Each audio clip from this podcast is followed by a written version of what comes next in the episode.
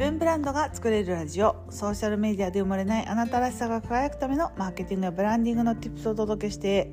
いる番組です。こんにちは。ブランドプロデューサーの高取ゆり子です。はい。えーと先週ですね。えー、ライブを3日間連続でさせていただきました。最後まで、えー、見ていただいた方本当にありがとうございました。インスタの方でねえー、やったんですけれどもアーカイブはあの別の公式 LINE の方に、えー、置いておりますのでもしよろしかったらですね、えー、まだアーカイブ載せておりますのでぜひぜひ見てみてください。はい、えーと、私もね、え、プレニチュードという講座の募集も、え、告知しておりまして、えーと、もう締め切りをさせていただきました。たくさんお問い合わせ、ご応募ありがとうございました。はい、これからですね、また新しい、えー、講座という形で私もチャレンジをしながら皆さんと一緒にチャレンジしていきたいなというふうに思っていますので、えー、今後ともどうぞよろしくお願いします。はい、えー、っとですね、えー、はい、ありがとうございます。で今日は特にテーマを決めてきたわけじゃないんですけれどもちょっとねあの気がついたことがあって、えー、お話をさせていただきたいと思います。何かと言いますとやっぱりね発信を続けていると人が集まってきやすいっていうことと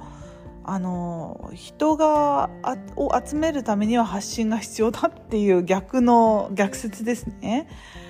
でそれ以上に最終的にはやっぱりね自分の言語化にすごくこの発信活動が役に立ってるなっていうこの3つについてねお話ししたいと思います。あの今まで私ずっと YouTube を見続けていてあの特にまだインスタとかここまで私が使う前にですねスイスに来て最初に何をしていたかというとずっと YouTube 見てたんですよ。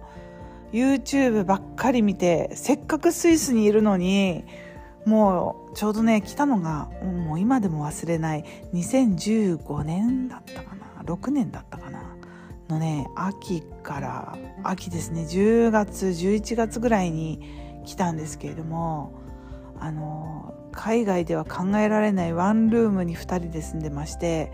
まああの私の夫はあの飲食関係であの帰ってくるのも遅かったので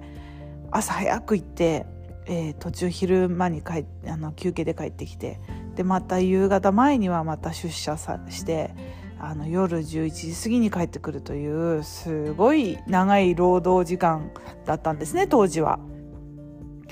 ですが私はその間本当にやることがなくてあの職もなかったですし仕事もなくって、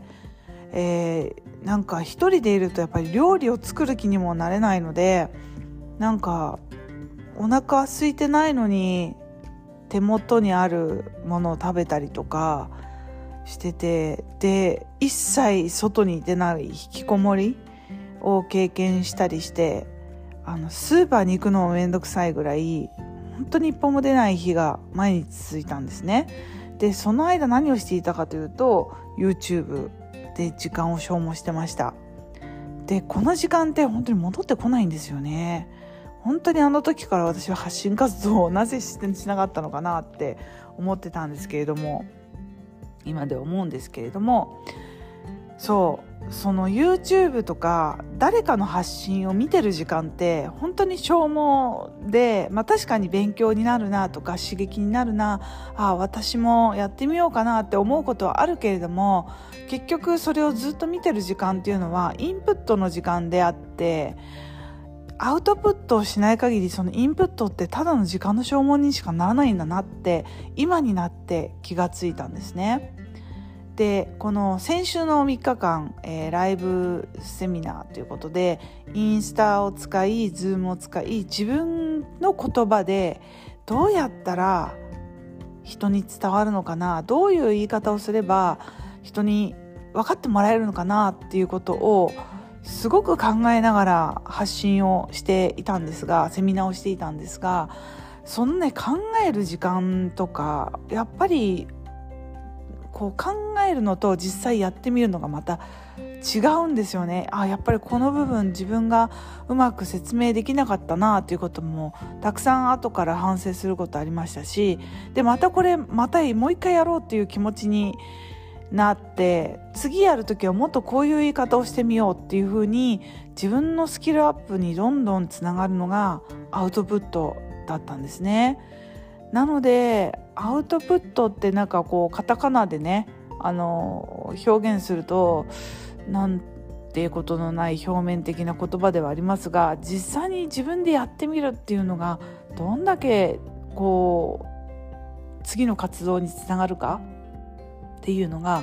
とても実感できた、え3日間ライブだったんですね。なので皆さんにこのねあのあポッドキャストを聞いてくださってる方々には、まあ、常日頃からお伝えしている発信しようよっていうこれはですねあのただ発信して誰かに見てもらおうっていうことではなくてやっぱり自分の中での言語化言葉を整理して人に分かってもらうため伝は伝えるためには自分がどういう行動をしていったらいいのかっていうのを見直す一番のいいきっかけが発信でありアウトプットなんですよね。って思いませんか？なので発信をしようっていうふうに私は言っていたんですけれどもまああのもっとちょっと例を変えて言いますとあの私英語がまあ帰国子女でしたけど私日本人学校にいたので本当に英語話せなかったんですよね。どちらかというと海外の文化に触れていてそこへの恐れとか、えー、壁みたいなのはあんまり感じないようにあの育てられたところは本当に感謝してるんですけれども言葉を勉強するという意味ではあの別にインターナショナルスクールに行ってたわけでもないですしあの実際日本語だけで、えー、過ごせたので言葉ははっきり言ってあの日本の義務教育中学生から、えー、普通に始めたのがあの正直なところで皆さんとそこは一緒なんですよね。だけど英語力が飛躍的に伸びたきっかけは海外事業部に会社の中で配置されたことがきっかけだったんです。どういうことかと言いますと、まあ、英語ちょこっと喋ってるよねっていうえー、だけで、えー、いきなり人への海外でのプレゼンとかをさせられることがあったんですね。でまあ英語は書けるしあの Google トランスレートも今みたいにね高度ではなかったから自分が知ってる言葉を連ねて文章を作るぐらいはできたんですけどとてもじゃないけど喋れるっていうレベルではなかったんです。だけどその英作文を自分で準備してそれを読みながらプレゼンをするっていう無理やりそういう仕事をやらされ続けたことが